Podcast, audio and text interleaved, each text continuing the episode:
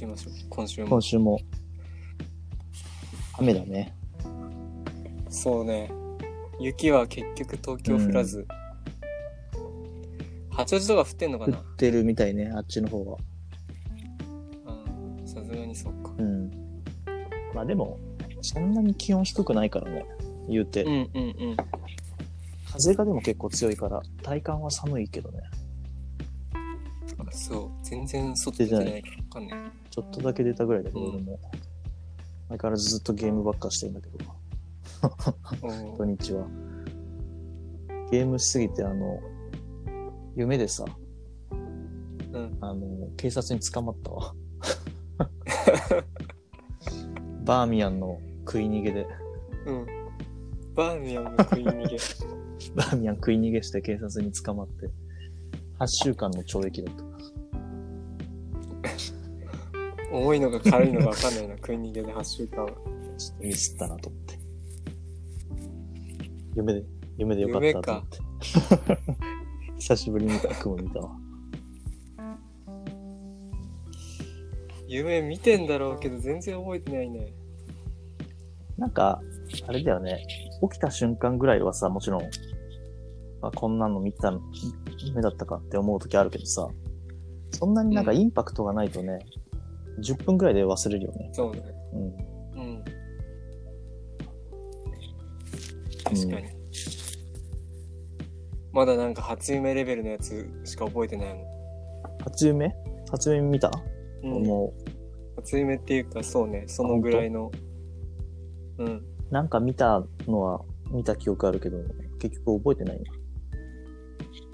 うん。でもそんな長い時間じゃないし、うなんか、自分が小学校の先生やっててさ、うん。なぜか。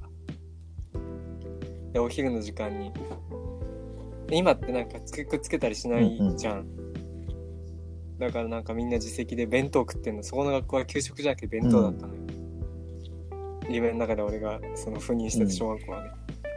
で、こう子供たち、まあ自分は教団で飯食ってて、で子供たちももちろん自分の方前向いて飯食ってんだけど、一番前に座ってる子の、まあ、女の子のお弁当が、なんか丸ごとカニ一匹 でうん。しかもそれがまだ生きててすごいね。でも調理はされてんのなんか上からタレみたいなタレっていうかソースがかかってて うん。いやさすがにすごいねみたいな感じしちゃ っすてるでしょ。いや、別におかしくないよ、それは。カニ俺あんま好きじゃないっていうか食そえうなだいのったによさね、確かね。うん。ちょっとさ一口もらっちゃったりしてさそこでそこで終わったんだけどでもなんか縁起良さそうじゃないまあ確かにカニそう言われてみればそうかも、初夢にしてはなんか縁起良さそうな気はするよ ね。目の前の女の子が持ってきてたっていうのなんかあんのかなうんうん。かな夢ね。なんかちっちゃい頃は、おなんか逃げる夢ばっか見てたけどね。追っかけられる。あー逃げる夢追っかけられ見るかもみたいな。あ、今本で当も。うん。し、大体本当にやばい場面だから、死んだふりとかして、 怖っ。やり過ごすみたいな。最近は見てないな。まあなんか夢診断的にはあるんなだんかろ悪いね、夢ほよど結構良かったりするけどね。夢診断。う落っこちる夢とかさ。結構見るな、確かに。そういう意味知じるのもあったね、よく。確かに。うん。ゃ。うん。一番なんか衝撃的で覚えてるのはさ、眠りについたなと思ったら、なんかカウントダウンがうん5秒始まってさ、でう、ん。 1、0ってなった時にバーンってなんか爆発して、はって目覚めたら、朝でうさ、でだから俺の中で5秒しか寝てないような感覚だった時あったわ。うんん、 それすごいな。中学生ぐらいの時に見た。未だに覚えてるの、あれ。変な夢だったなと思って。レム睡眠、ノンレム浅い方の時に見やすいみたいな話じゃなかったっけそうそうそう。だからまあ浅くなって目覚めようかって時に見んのかな、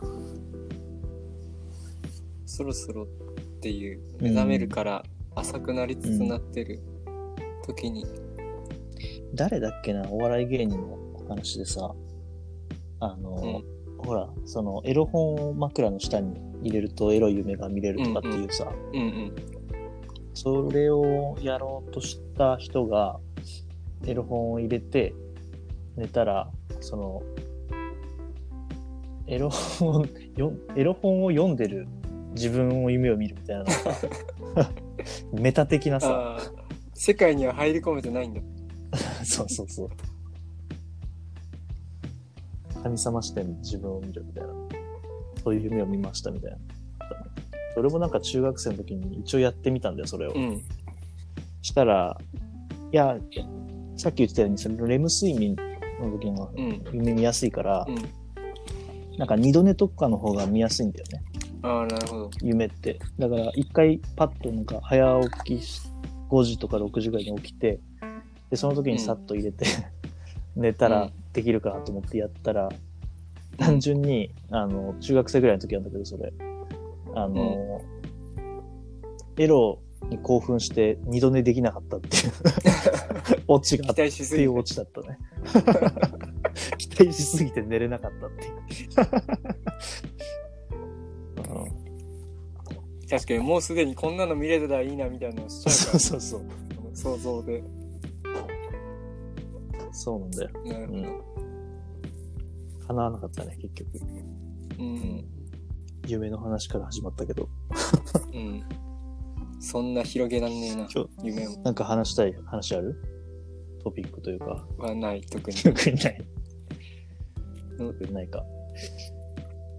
問題意識が 低いからじゃあさ、世の中に対してあの、夢の話じゃないけどさ、あの、うんいや、それこそとっくりさん、ニクラジもなんか家の話してて、俺もなんあかー聞けてるね家の話をしたいなとか思ったんだけど、たまたまね。はいはいで、なんかもっとリアルなさ、その家を買うとかマンション買うとか、35年ローンだとかそういう話をしたいんじゃなくて、うんなんかさ、その、俺家欲しいと思っ思ったことがないというか、その、あの、一軒家ね。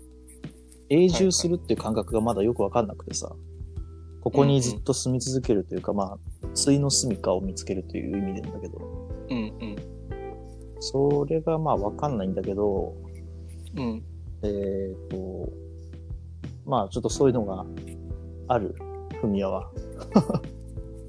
あーちょっとある田舎に平屋をみたいな夢みたいなのは漠然とあるけどああなんかね、えっ、と、俺初めて、まあそのなんか例えば旅行とかさ、どっかに赴いた時にこういう自分が住みたいような土地っていうのが見つかんのかなとかっていうふうに前から思ってんだけどさ、土地の選定は難しいまあ仮にそのなんだ仕事とかを一切考慮しなかった、そうそうそう、もちろんそそうそれは、仮定してでしそょうそう、現実もちろん的なこと一切ちょっと置いといて、うんうんうん一個だけなんか見つけたのが、あの、湖沿いに住んでるしさ、人ちょっと羨ましくて。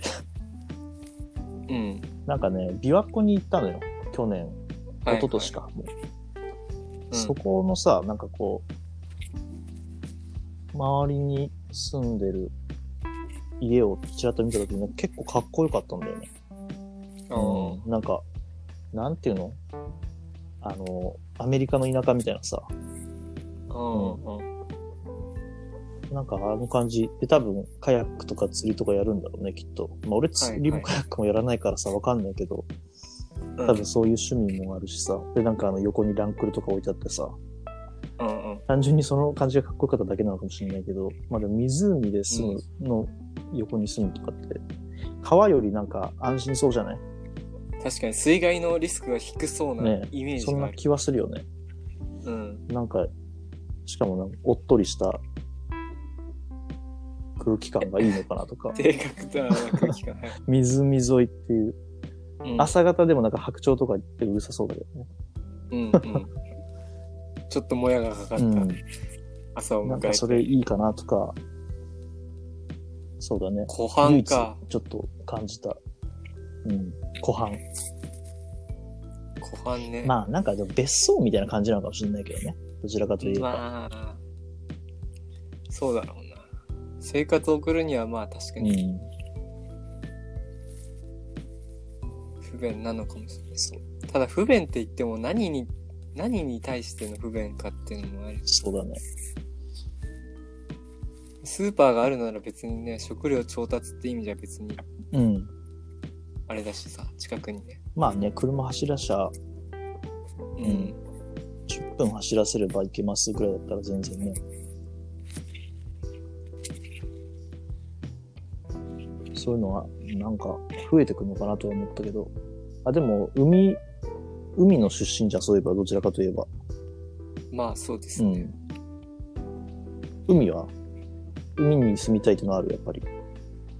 うーんでもちょっとあるかもそういう話で言うと多分海が一番多いよね、きっと。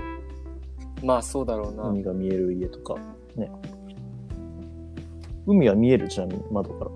実家は。いい見えないそんな近くはないか。さすがに2階建ての戸建てじゃうん。ちょっと見えうない、ん。しちょっとまあ国道から下がってるからさ住う宅んうん、地って言わあれるよ、そうだよね。若う干んね、うん。そうそうそうだから海抜ゼロメ海抜何メートルだっけな結構低いんだよねしかもあれか、海も防砂林みたいなのがいっぱい立ってるから、そうそなうそかうなか、あの、逆に段上まで行かないと見えないか。うんうんうんまあ近くのその国道を渡る歩道橋に登れば、うんまあ富士山とあ、江ノ島富士山も見えんだあ。これある程度特定されちゃう江ノ島が見えるみたい 島が見える行っちゃったならロ、ケーション大体特製されちゃうよね。うなるほどね。そうだよね。俺は逆に、山出身だから、んうん俺は何も良い、よ、うん何もよって言っちゃうとちょっと、かわいそうすぎるけど、あんまり別に気に入ってるわけでもないから、あでも山好きな人もいるしね。田舎暮らし。そうね、うんタワマン、タワマンっていう考えもあるけどね。うん、タワマンっていう考えもあるけどどうなんだろうなどうしてもタワマンはやっぱビジネスやってる前提でって考えちゃうからさ都心へのアクセスうん。だけとかまさあ、、資産運用っていうね。ああまあそっちもあんのかうん。金持ちがより金を持つための手段っていうはいはい、のもあるからね、やっぱね。確かにどうなんだろうな。いや、だって、友達とかで家買い始めてるでしょ。そんなことないどうだろう話聞かないあんまいないかもまあ、東京で暮らしてるとなかなか家を買うってね、厳しいけどね。まだ、まだこの年だと。そうねまあでも、稀にいるな、マンション買うとか。あ確かにマンション買うって人まあそマンション、いくらぐらい ?4000 万とかうなのか最な低でもそのくらいかかる。ね、多分まあ千葉埼玉でそんぐらいじゃない、う 2L とかで。そうねまあでも結局なんかそういう憧れる人って大体なんかそういうセンスいい仕事してたりするからさ もともとがさ憧れる人っていうのは、フミヤが憧れる人ってことあねそ。うそうそうう、んうん。うん、田舎暮らしとかでさああ。田舎暮らしって、そういうことか。うんうんうんまあ二拠点じゃないけどうさ、んうん。しょっちゅう東京には来るけどでもいるよね、そういうさ、なんか、家はみたいなさあの、そうそうつくばエクスプレスがさ、通ってから、あの、うんあっちに、茨城方面に行くのがすごい短時間で行けるようになったからってさ、なんかうん誰だったっけ、芸能人のあの、おばちゃんだよな。なんかあの、貸し、レンタル畑みたいなのそこに借りてて、自分でうんなんか野菜育ててますみたいな人。あそうなんだそんな人いたっそうけそう。誰だっけな。えーっと、 あの人だな。なんだっけ、あの人。林。林だっけ、あの人。昔さ、あの、あの、 なんだっけ、子供ニュースとかに出てたさ、ううーんん林家菊姫林家菊姫じゃなくて、なんだっけ、あの、ちょっとさ、エスニックな感じの人よエスニックな感じの人出てこないな、名前。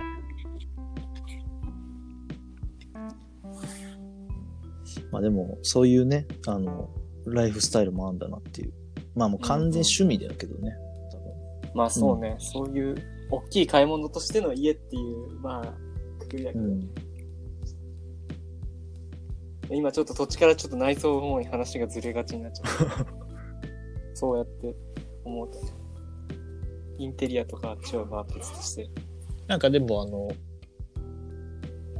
えっ、と、うちのじいちゃんの実家って、もうなんかさ、うんあの誰も住んでないから、売っちゃったんだけど、うんうんすごい古い家なんだよね。はいそういはうい古民家的なのがさ、やっぱ好きな人で、多分その人は。なんか、リノベーションしてるらしくて、今。なんか、その様子をインスタに上げてて、えそんな仲いいの、えっ、とね、俺はその直接知らないんだけど、うんえっ、と、売った時に、なんかそんなことやるんです、みたいな話をしたらしくて、うん、うんで、なんか、アカウントを教えてもらって見てるんだけどね。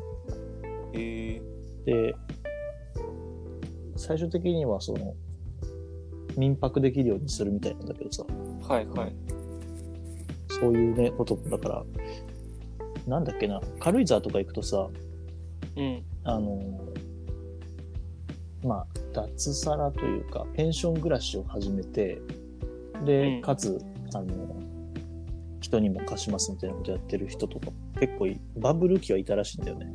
うんうんうん未だにそういうのことややってる人もいて、あ今でもいるんだもうなんかゾンビ化した別荘ばっかりかと思ってた軽井沢なんてでもなんか泊まってよ、俺そういうところに。うんあそう去年かなおどもっと前か。さ2年前か。3年前ぐらいかな。そうそう。なるほどねうん、ま古民あ、家どうリなんだノろベうね。今のトレンド的に、あんま軽井沢とかってどうなんだろうって気もするけど。うんしなんだかんだカフェとかパン屋とかめっちゃ並んでるじゃんなんか軽井沢って軽井沢行くとさ、まずあの、道がさ、一本だから、うんもうそこですごい渋滞しちゃってさ、はいはい本当にもう、ずっと車の中にいるようなイメージだって。うんうんうんね、調べて出てくる人気店はどこもね、うん。いっぱいだったりするからね。そうそう。あとあの、なんだっけ。えー あの、なんだっけ。全国にさ、ホテル展開してる、ちょっとおしゃれな。おしゃれなホテル。全然出てこない。ダメだね。なんかあったっけ、軽井沢。うん、それがや運営してるね、あの、ショッピング、なんて言うんだろうな、まあ、ちょっとした、こう、ウッドデッキで作ったようなね、商業施設があるんだよね。そこもすごい人がさ、そこに行くのえに、ーなんなんていうか山の中にあるんだよ、それが。もちろん山の中とかだからさ、全然その道が分岐したりしてないから、うもうね、最悪なんだよね。で、駐車場も限られてるから、駐車場止めるのにまず並ぶし、駐車場に並ぶのが一本道だから、その一本道全部渋滞するみたいなさ。ん。はいはいはい。ひどいね。ちょっとどうにか、もう、あれ作るんだったら道も整備しないと、う多ん、分ね、あの辺に住んでる人たちが単純に苦労するだけなんだけど。そうだよね。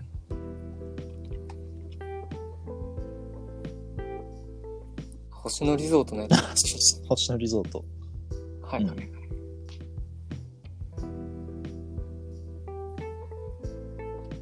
そうね。まあ、そうだね。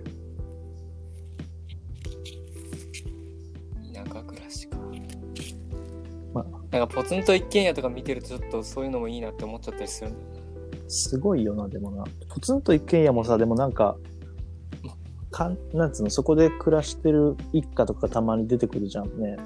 うん。そうするとさ、あの、まあ、その、要するに俺が言いたいのは、本人だけじゃなくてさ、息子、娘まで含めて暮らしてる家とかはさ、うんあの、それに付き合わされてんじ ゃん。はっきり言って。うん、まあね。うん。で、なんか酪農、酪農ってことじゃなくて、なんか家畜飼ってて、みたいな、うん結構究極な家とかも出てたけど、うんそれを、自給自足がね、もうでそきちゃのっために、それを牛の世話するために部活できませんみたいなこと言ってて、うんうんうんでもそれがまあいいと思ってるみたいなことで、なんか、うん綺麗な感じでまとめてたけどさ、テレビ番組あー的には。道徳的な。うんね はいで俺はなんか、なんか、まあまあ本人がいいって言ってんだったらもちろんいいんだけどさ、どうなのかなと思う考えちゃったけどね。田舎だとなんかそういうのもさ、うん感じ得ないんじゃないのそういう親のエゴでみたいなそういう考え自体がもう芽生えないみたいなそもそもいや、俺思ってて。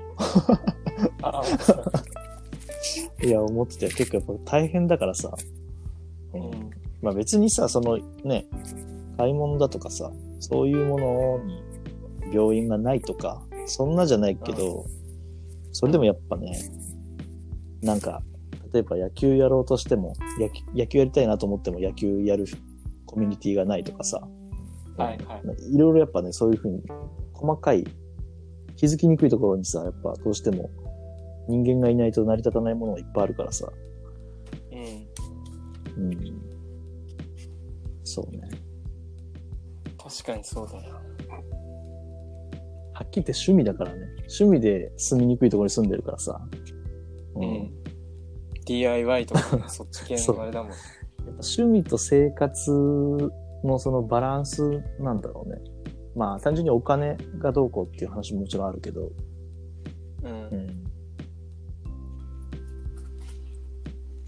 難しいねほんとコミュニティからは切りコミュニティを切り離したうん、ようなもんじゃん、もうもはやいや、そうで、仙人みたいな生活だよね。うんうんうん。そう。でもまあ分からなくもないけどなそういう手の届く範囲自分で自分の住まいっていうかさ衣食住 うん。キャンプ場経営とか。ああだからそういうことやらないと、やっぱ仕事がね、追いついてこないから。うん。まあでも作物作ってさ、家畜やってたら変な話さ、うん食うもんには困らない可能性はあまあね。ねそうね。なくはないけどえ、それで、本当に自給自足できたらすごい強いけどね。うんそうそうそあでも金はどうしても必要だからな。なんか、何かしらやってないといけないんだけ ど。う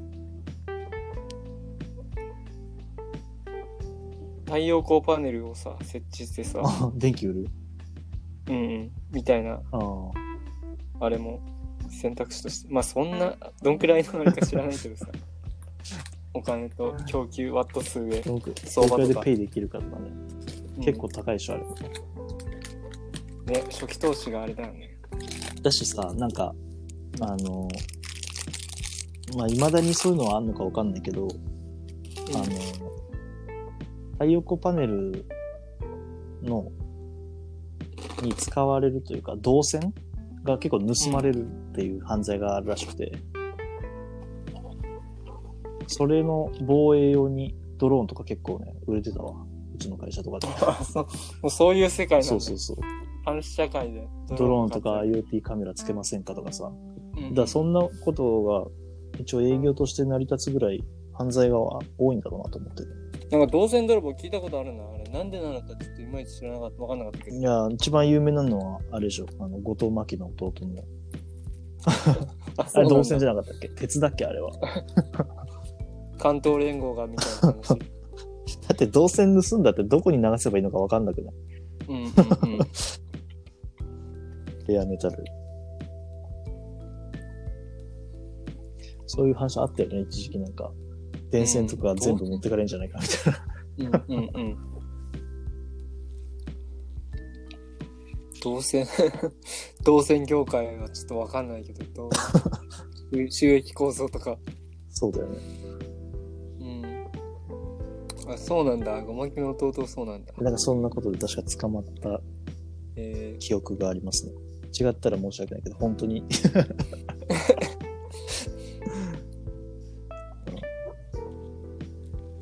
ー、売りさばくため。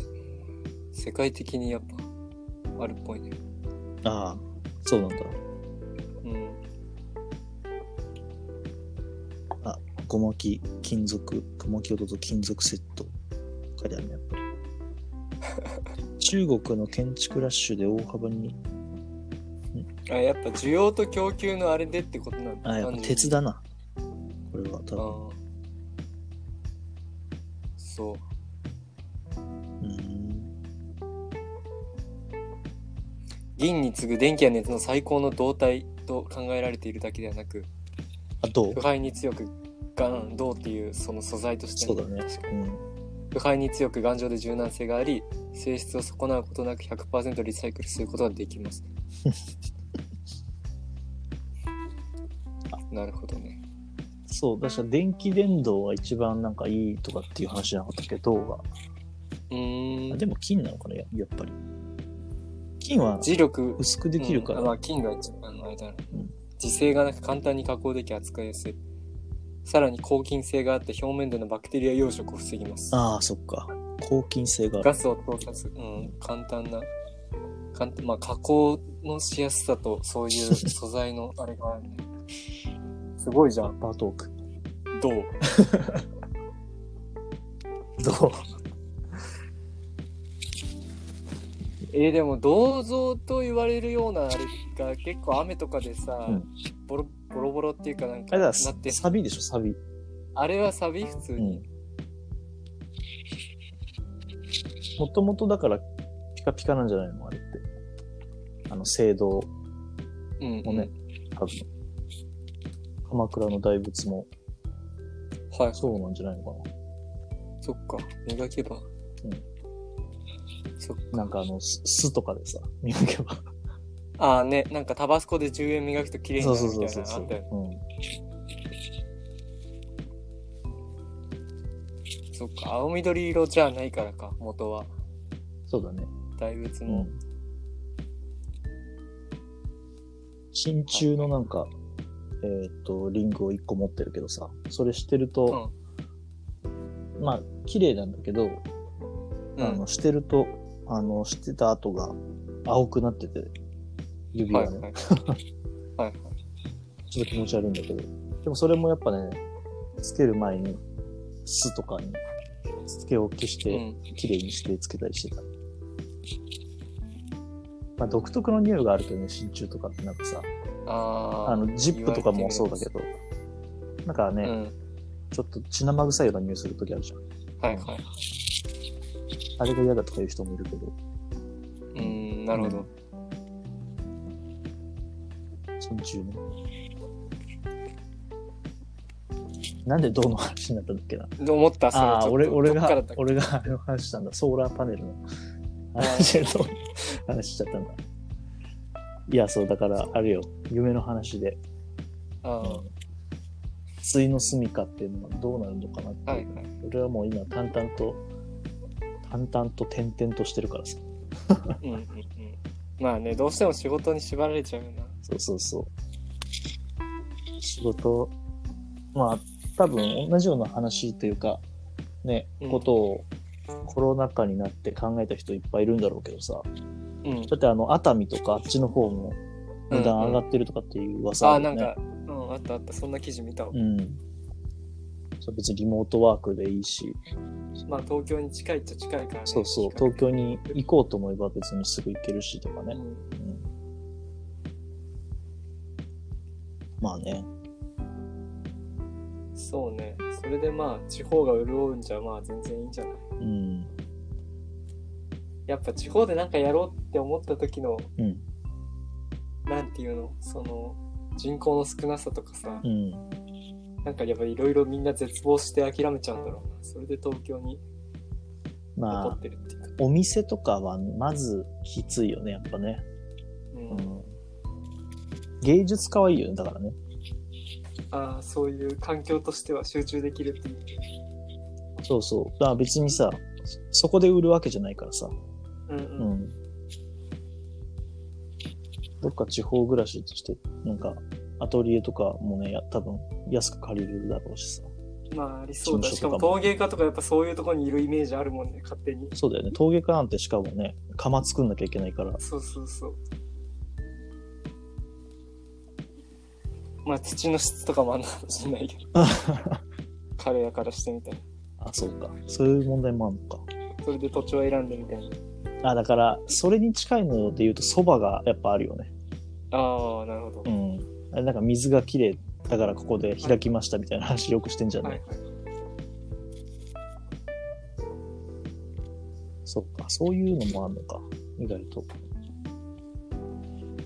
でもうちの田舎で、あれだわ、確かに蕎麦屋始めたみたいな人いるわ。あの、都内から出てきて、あ脱サそうラしたのか、定年退職してからなのかわかんないけど、全然前は、俺が子供の頃はなかったけど、久しぶりにうん帰ったら、蕎麦屋ができたんだよとか、なんか、えあとー、イタリアンがはでができたよとかさ、あーうん。あとなんかトレーラーハウスでコーヒー売ってる人、おじさんがいて、あーはいはいそれが、それもなんかはやりたくて始めたんですとかって言ってたの。えーうんマフィンがですね、コーヒーとマフィンがあって、うんじゃあマフィンもくださいとかってもらったらさ、うんそれ実はあのコストコで買ったやつなんですとか言って、それ暴露しちゃうんだバグロしちゃった。 いやでマも、フィン自体へのこだわりがそんなない楽人なんです。うんう。ん、別になんかコーヒーを入れたい。多分そういう軽食もリクエストとしてあるんだろうけど、別にそこに対うしんてあれはないんだろうね。うんそうなんだ。いや、まあ、フリーマフィンならまあ許せるけど、普通に金取るんでしょいや、許せるっての何様だよ、本当にいや、その、え金わかんない。儲け、まあ、儲けは出て出てんのかな。まあ、単純にかんあ仕入れとかのその管理工数聞いた分ぐらいで提供してるんだったら、うまあ、いいよね。ーやっぱコーヒーってそういうちょっと喉が詰まりそうなボソボソしたやつうんと相性がいいじゃん。うんうんうん。マキタスポーツはなんか窒息って言ってたけどさ、実食うん、窒息感のあるも のを、チーズケーキとかさ、そうだね。持ってかれるやつね。そうそうそうう。ん。そう。だそういう暮らし方も、うん。まあ、憧れるよな、確かうに。ん。まあ、現実問題いろいろあるんだろうけどね。アーリーリタイアしてっていう人がまあ、うん。うん。セオリーなのかもしんないけどさ。そうか。そういう選択肢なのか。うん、で外資系とかでバリバリ働いてはいはいはい。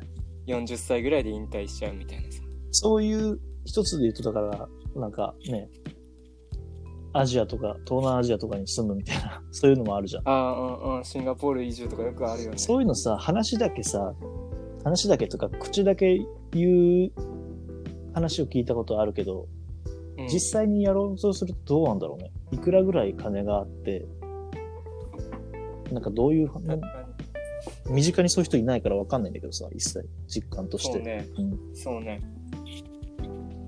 本当にいいや絶対住むべきだよって言うんだったらマジでちょっと考えたらいいんだけど別に日本に固執ししてるわけでもないしさまあそうね言葉は、まあ、ある程度最初はきついだろうけどさそそのうち慣れるだろうなとは思ってるし、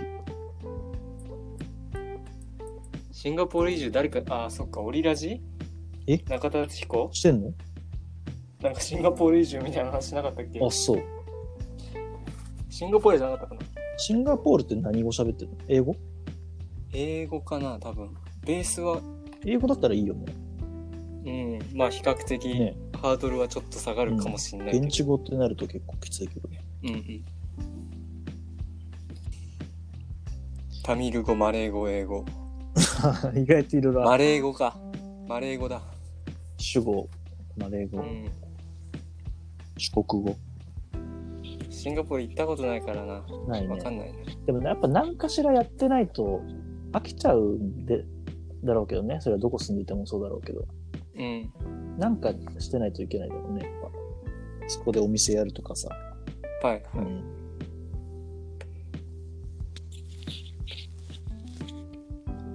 アジア。これからはアジアか。まあ、それはアそうジア言われて親しいけどア。ジアなのか、まあ、他の国なのかさ、わかんないけど。まあ、人生一度きりだからな。そうそうそう。みんなそのうちね、西海岸っていうなんかそういう夢もあったのかもしれないけど、うんよっぽど金ないときついでしょ、やっぱこの辺に。まあ場所によるのか、西海岸も。あ、そのアメリカのって話。アメリカ、うんうん。はいはい。まあ、確かに気候も良くてみたいな感じで。うん。はいはい。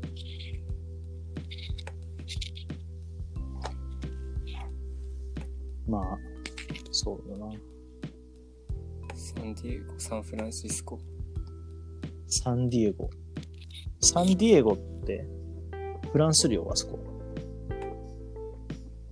え、そうなあ、の違ったっけあ、あれカリフォルニアか、サンディエゴは。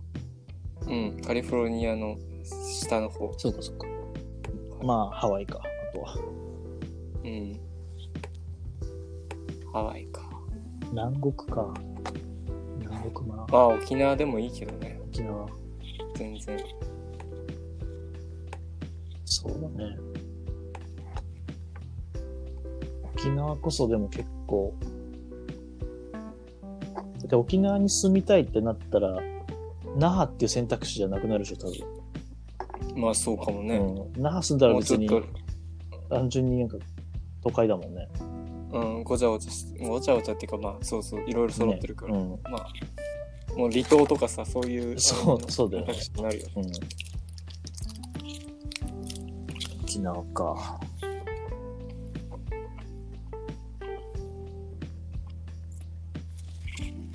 どうなんだろうな。みんななんか考えてるのかな。いや、なんか、家をさ、うん買。ったって話聞いて、うわすごい決心だなとは思う。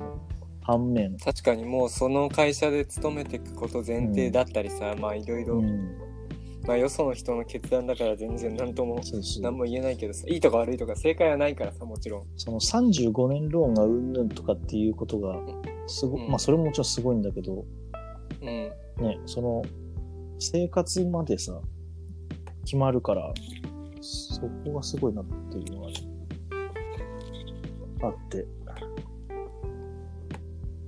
まあ、どこどこに住みたいなとかって言ってるのが、ちょっと子供っぽいのかもしれないけどさ、 覚悟が甘いから いや、そんなこと言ってる場合じゃないでしょって一周されて終わりなのかもしれないけうんうんうんど、まあまあだから追い求める豊かさはうん、うん、究極自由っていううんそこだからじゃないの、そうだね。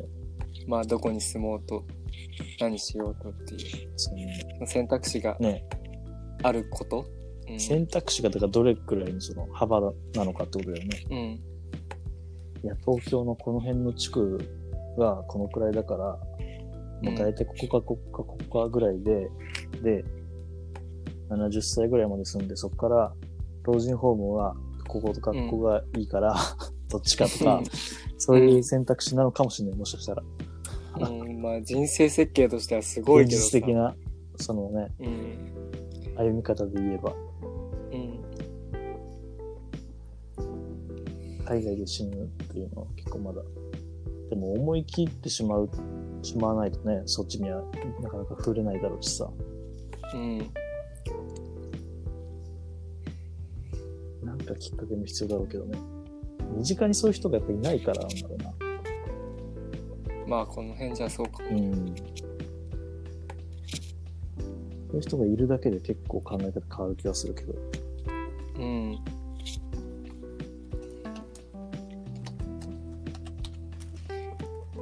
でもそうそう。フミヤがちょっとそういいなと思う田舎暮らしはさ、うん。田舎の何を求めていいなと思ってるわけ。まあ、なんだろうね。広めの家うにん。センスのいいインテリアで、まあ静かでっていう、そういうなんだろうな。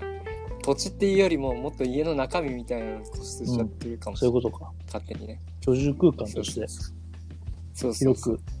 でそう自由が利くのは田舎かなっていうそういううんお隣さんとかを気にせずさ、ああ。土地の土地の自由度っていうところでの田舎っていう選択肢なだけだから、うん今はね、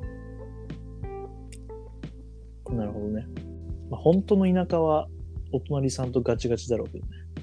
そうなんだよそこなんだよね、村社会っていうぐらいだからさうん。そうそうそう。本当にもう。都会の方がそういう意味じゃさ全然干渉しないだって。田舎の過干渉な環境に置かれて病むみたいなのいがや、さそうよ。よくあるうちの周りの人とかってみんななんかこう、みんなそもそも親戚なんだよ、遠い。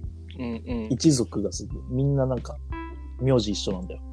うんで、まあな、なかなか外から越してくる人はいないけど、多分越してきたとしたら、何やってんだろうねとか、挨拶の一つもしないんだよとかさ、またいい車乗ってんねとかさ、はい そういう噂になるんだよ、きっと。う。うんん。まあ、女は関係ないっちゃ関係ないけど、うん。ガチガチのやっぱね、田舎ほどそういう社会だから。でもまあ、でそういう意味で言うと、ああいう軽井沢とかはいいんだろうけどね。そうそうそう。あの人も勝ってたけどね。あの、サマリーの。サマリーの山本さんうんが上げてたあれがうんすごいなと思うんね。あれはちょっと憧れるよね、確かに。う。うん。ああいう感じだな、確かに。でもそれにはやっぱ相当センスが良くないとさ、センス。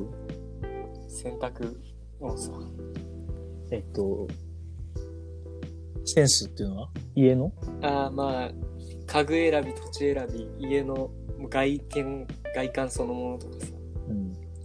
誰に頼めばいい家建ててくれるかとかもそうだしさ、そのコネはあるよね、だから多分ね。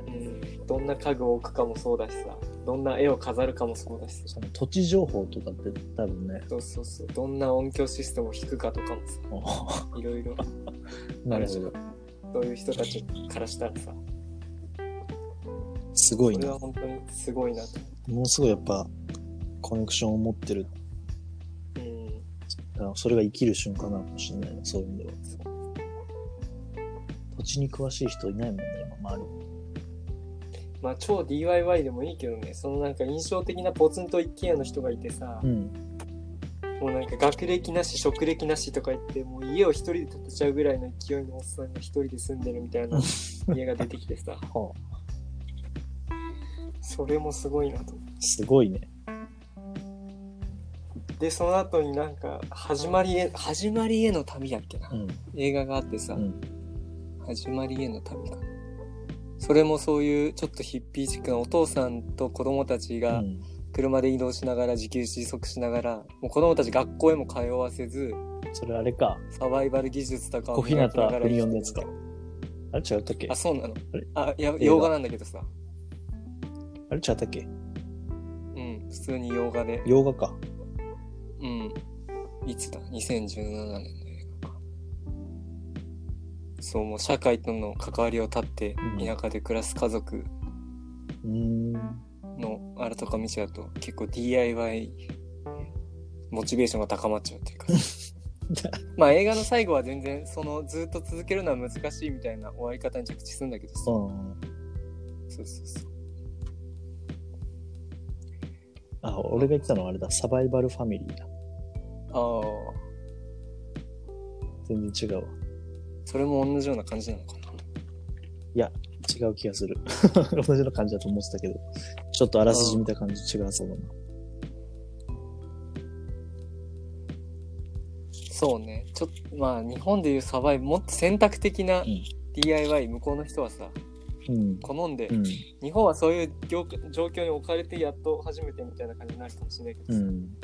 こうやっぱ自然が近いのもあって向こうの人はそうやってそういう生活を選択するわざわざ自分たちで選ぶっていううん。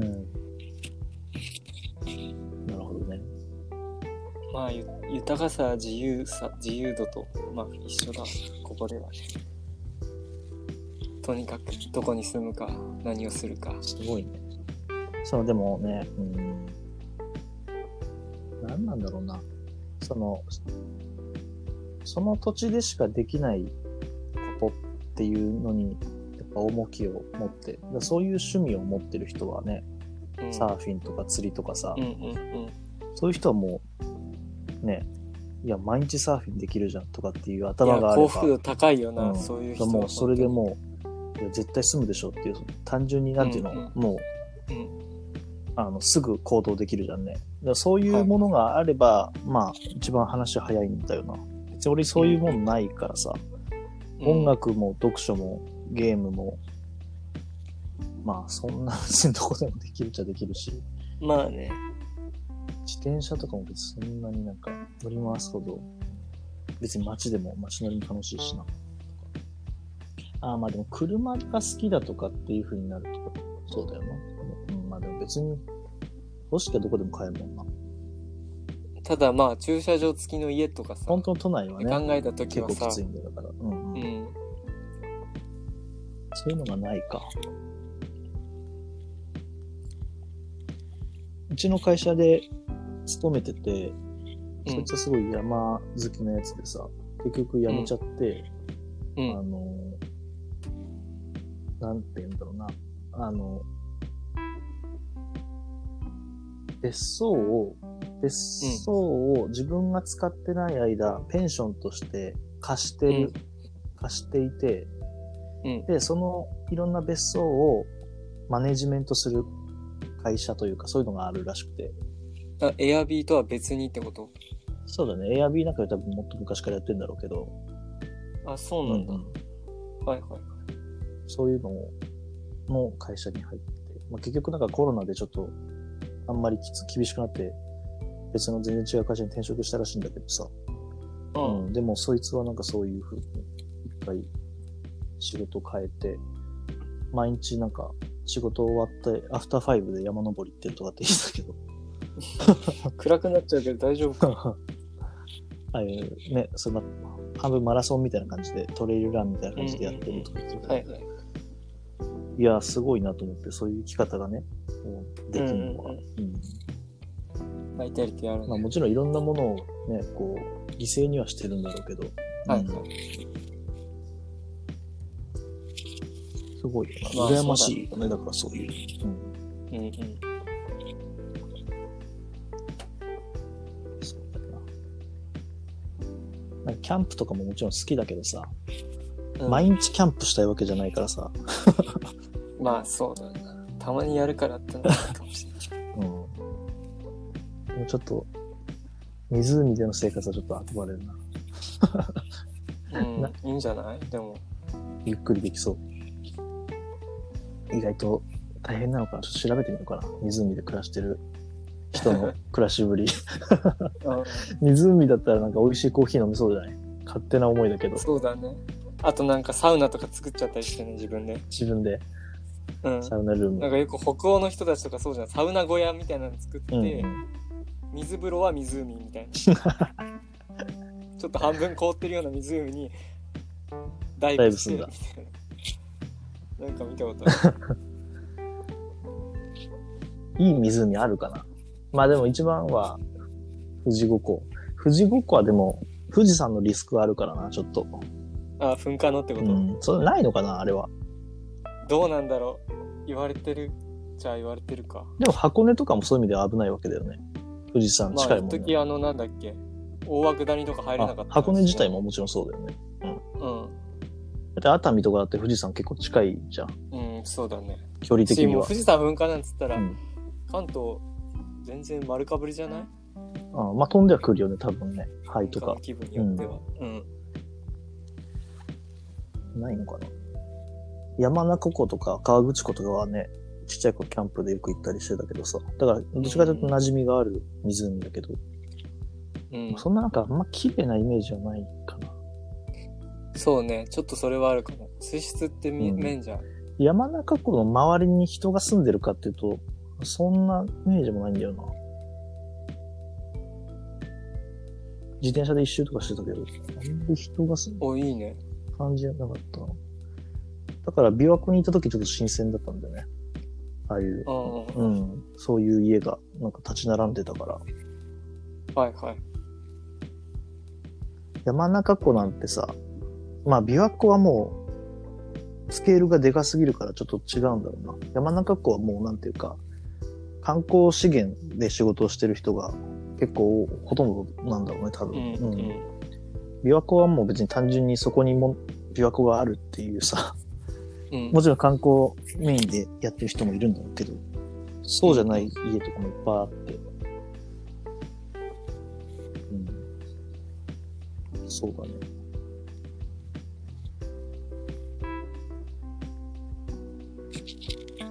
滋賀県。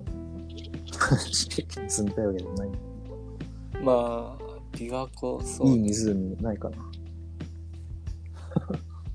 湖かまあ難しいよな仕事してるうちはなんか昔はあの、河川敷が近いところがなんかちょっと羨ましかったんだけどさ、金八先生的な。うんうんだけど、ああいう、荒川あるあれは荒川だね。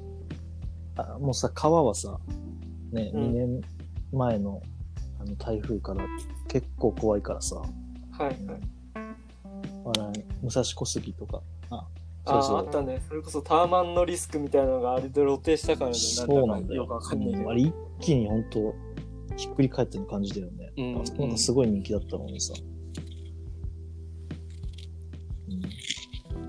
わかんないもんまだよあね。そうやって、うん、そういうなんかね、リスクでいちいち価値が変動する土地に住むのもなんか落ち着かねえなっていうか人が田舎に行くんだよ。うん。 そうね。だからそれこそすごい高い金払ってさ、あそこのタワーマン買ってっうんていう人も多分中にはいて、ね、うん、 1年経ったぐらいであの台風来ちゃってさ、みたいな人も多分いるわけでしょ。そうだね。そう考えると、やっぱ決心すごいよなと思うよね。う、うんん。結果だけしかもちろんわかんないけどさ。そうね。うん。私まあ損だと分かってても、うん。安くな安いと思ってても売り払っちゃってまあ違うところに住むって人もいるかもしれないし、うん、ああ、まあそうだよね。つい売り売り抜けようと思ってさ儲け高いうちうんにうさ、んうん。買った人ももちろんいるだろうけどさ、うん単純に居住場所として選んでてさそんななんかリスクで大騒ぎするぐらいだったら、うん。って人も中にはもちろんいるだろうしそうだね。あれフミヤは今のところ、どんくらい住んでるもう、 3年そんな行くんだ目、よね。 3年目かなうんうん。どうちなみに。いやまあ住めば都とは言うけどでもやっぱうん。スペース的なあれはあるよねまあね、一人暮らしだったら全然問題ないけどね。まあ、広い部屋住んじゃうとね、ちょっとあれだけどさ。うん引っ越しの予定とかないの別に今引っ越すよ今んとこはないあれもないだか。な理由も。うん今すぐって感じではないしうん。職場が変わることない場所が。今んとこは全然ないねうん。がまあ自分から変えればいいんだけどさ変わるっつってそんな何個かあるのいやいやないその転職っていう意味で、ああ、そういうことね。うん、そうだよね。いや、そうなんだよ。だから住む場所ありきで転職するっていうね、そういうのもあるからな。ただそのリモートとかってさすごい推奨されてたりさ、うんもうなんか今効率が良かったりさもうんう本当に最先端の働き方ですみたいにチヤホヤされるけどさ、うんうん。まあそれこんそれはまあちょっとベンチャー気質な考えかもしれないけど気の合う人とかとさ、うんちょっとわちゃわちゃわちゃわちゃじゃないけどさ、うんちょっと関係ない話もしつつみたいな職場だってそれはそれで楽しそうじゃんやっぱりまあ、もちろんね。うん。リモートで黙々とっていうのもあるかもしれないけどうさ、んうん。そうだね。いやまあ仕事はサークルじゃねえんだみたいなあれもあるかもしれないけどねもちろんまあでもね、リモート化すると作業だもんね、単純にね。そうそうそう、うなんか生み出すってなった時に自分のアイデアだけじゃ限界がまあ電話すりゃいいのかその時はああ。全然電話ってね、その時に思いついてないといけないしうんね。うんうん難しいよね。やっぱ集まった方がいいんだろうね。そういうのは。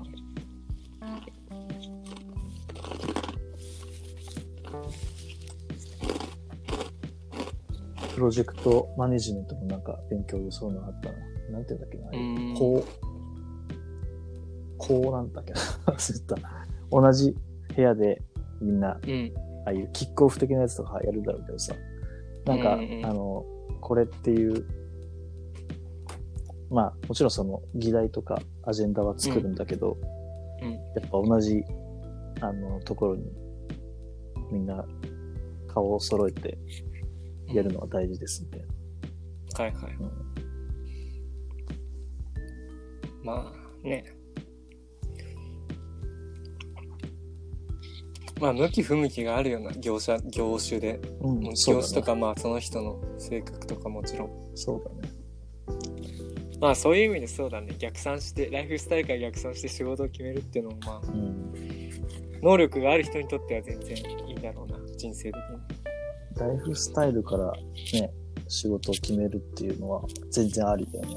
にいや、なんかし、仕事の方にさ、何がしたいから、したいからこういう仕事をするっていうさ選択肢うんうにん結構目が向きがちだけどさうんうんうんそれって意外と難しいじゃんねそう ね何十回も何百回もそれは就活とかでもさ考えてきてるけどさはいはい自分が本当にやりたい仕事とかってさその出てこないじゃんそんなもんうんうんだったら確かにねライフスタイルがこういう生き方がしたいっていうのがあって、まあ、趣味なのか、うんね単純に暮らし方それに合わせて仕事を選ぶっていう方が確かになんか合理的な気はするようなうんうんうん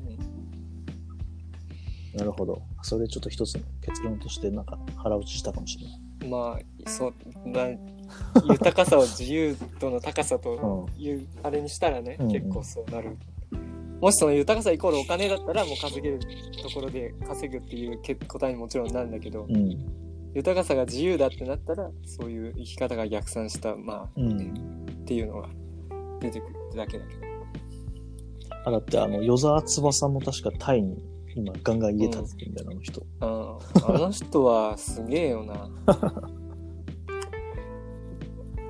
まあ信者ビジネスでもあるから何とも言えないけどさそうだね今そういうこともやってるよね、ああいうなんかメンバーシップ的な稼ぎ方うんなんかそうそうそううん、一文なしになって、うん、タイうん、そうか退住して捕まったっけあの人は捕まったんだかなんだっけななんか一回すごい失敗したよねうんううんんそっからなんかすごい筋トレとかして、うんうん与沢翼の子供もなんか、与沢翼ツイッターフォローしてんだけど、 お子供がだんだん成長してきて、ほんとなんかね、そっくりになってきたね。ジュニアになってる、うん。ほんとお坊ちゃまくんじゃないけどあれだうな、ん。なりそうだねそうそうそへえう。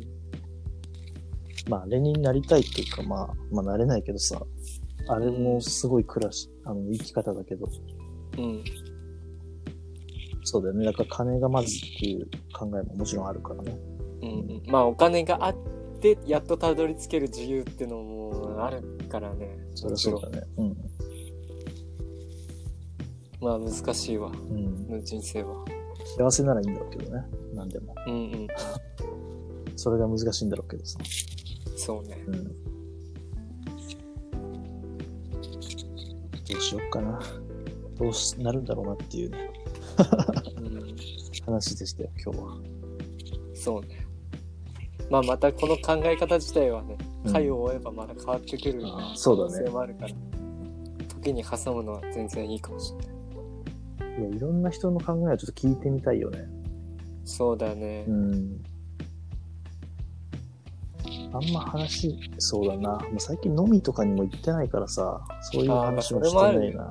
リモートなんかリモート飲みがとかも全然今もう廃れちゃったっすねそんなカルチャー、リモート飲みそうね。うんリモート飲みもだって別になんかね、なんか飽きちゃうんだろうな。うんなんかしてないとまなあその飲食店8時までとかあれもどこまで、まあ、人数制限とかどこまで続くかわかんないからだけどさそうだね。どれだけ効果があるのかわかんないけどね。単純にでうもん、ワクチンが届いてってなると、なんだかんだ10月とかなのかなとかって思ってたけどね。ああそれくらいまでは結局収そう束ねしないんだ年ろうのな。瀬にじゃあどんだけできるかぐらいだよな今はもまた冬に入るとね、増えそうな気もするしさ。う、うん